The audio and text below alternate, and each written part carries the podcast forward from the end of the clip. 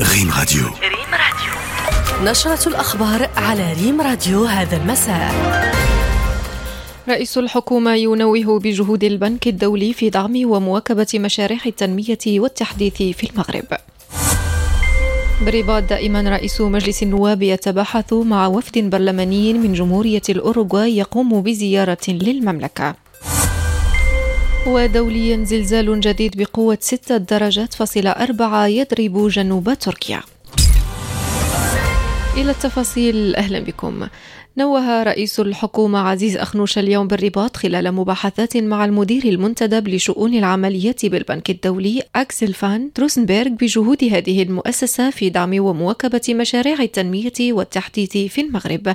بلاغ لرئاسة الحكومة أوضح أن السيد أخنوش أكد خلال مباحثاته مع السيد روسنبرغ الذي كان مرفوقا بنائب رئيس البنك الدولي لمنطقة الشرق الأوسط وشمال إفريقيا فريد بالحاج أن هذه المشاريع تروم تنزيل الأوراش ذات الأولوية البالغة وعلى غرار تعميم الحماية الاجتماعية وإصلاح القطاع العام ومواصلة تنفيذ الاستراتيجيات القطاعية.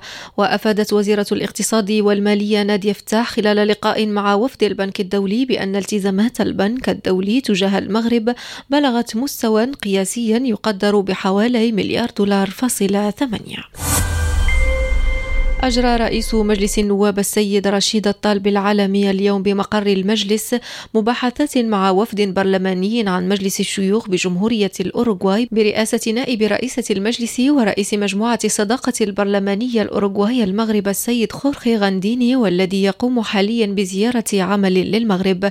بلغ للمجلس ذكر أنه تم خلال هذا اللقاء التأكيد على أهمية احترام الوحدة الترابية للدول وسيادتها وعدم التدخل في شؤونها الداخلية وأشار إلى أن الجانبين ناقشا بالمناسبة العديد من القضايا ذات الاهتمام المشترك بالإضافة إلى الأوضاع على الساحتين الإقليمية والدولية والأدوار المنوطة بالبرلمانات والبرلمانيين لترسيخ السلم والأمن الدوليين وتحقيق التنمية في مختلف أبعادها.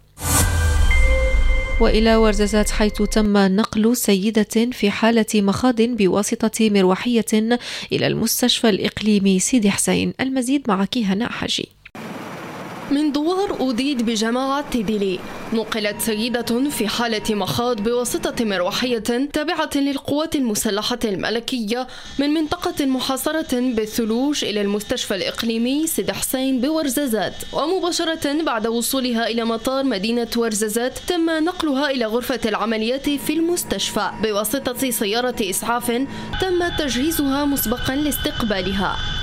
المندوبية الإقليمية لوزارة الصحة والحماية الاجتماعية بورزازات عبأت مختلف مواردها البشرية واللوجستيكية من أجل التدخل والتكفل بالحالات الطارئة المتضررة بكافة المناطق التي تأثرت نتيجة سوء الأحوال الجوية والتساقطات الثلجية المهمة الأخيرة تطبيقا لتعليمات الملكية السامية.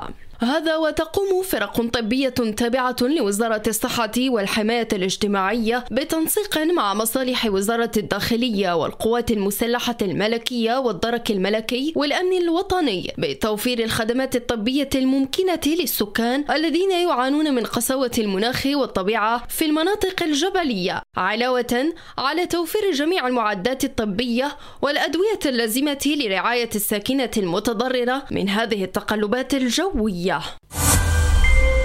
وفي شأن آخر يستضيف ملتقى وكالة المغرب العربي للأنباء غدا مديرة الوثائق الملكية بهيجة سيمو لمناقشة موضوع الوثائق الملكية مؤسسة في خدمة تاريخ المغرب.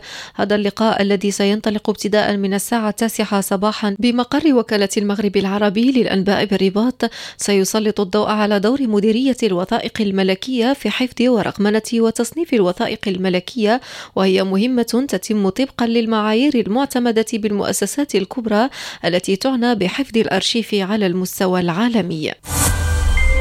ودوليا ضرب زلزال بقوة ستة درجات فاصلة أربعة مساء اليوم. محافظة هاتاي في جنوب تركيا هو الأكثر شدة منذ زلزال السادس من فبراير الذي خلف أكثر من 41 ألف قتيل في تركيا. وفق ما نقلت هيئة إدارة الكوارث التركية وحددت الهيئة مركز الزلزال في بلدة دفنة لافتة إلى أنه سجل في الساعة الخامسة وأربع دقائق بتوقيت غرينتش.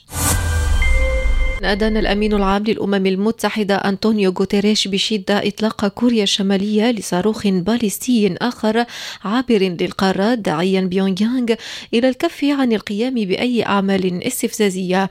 وجدد غوتيريش في بيان منسوب للمتحدث باسمه دعوته لكوريا الشمالية للكف فورا عن القيام بأي أعمال استفزازية أخرى. وتصاعدت التوترات العسكرية في شبه الجزيرة الكورية خلال سنة 2022 عندما وصفت بيونغ يانغ وضعها كقوة نووية بأنه لا رجعة فيه وأجرت سلسلة قياسية من تجارب الأسلحة بما في ذلك الصواريخ البالستية العابرة للقارات. ورياضيا تم اختيار المنتخب الوطني المغربي لكرة القدم ضمن المرشحين لنيل جائزة لوريوس الرياضية العالمية صنف الإنجاز المتميز للسنة بعد الإعلان عن اللوائح المرشحة في مختلف الفئات لهذه الجائزة المرموقة.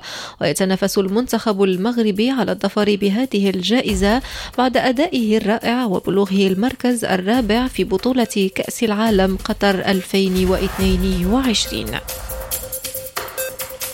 بالخبر الرياضي نصل إلى نهاية النشرة. شكرا على حسن المتابعة والإصغاء. إلى اللقاء.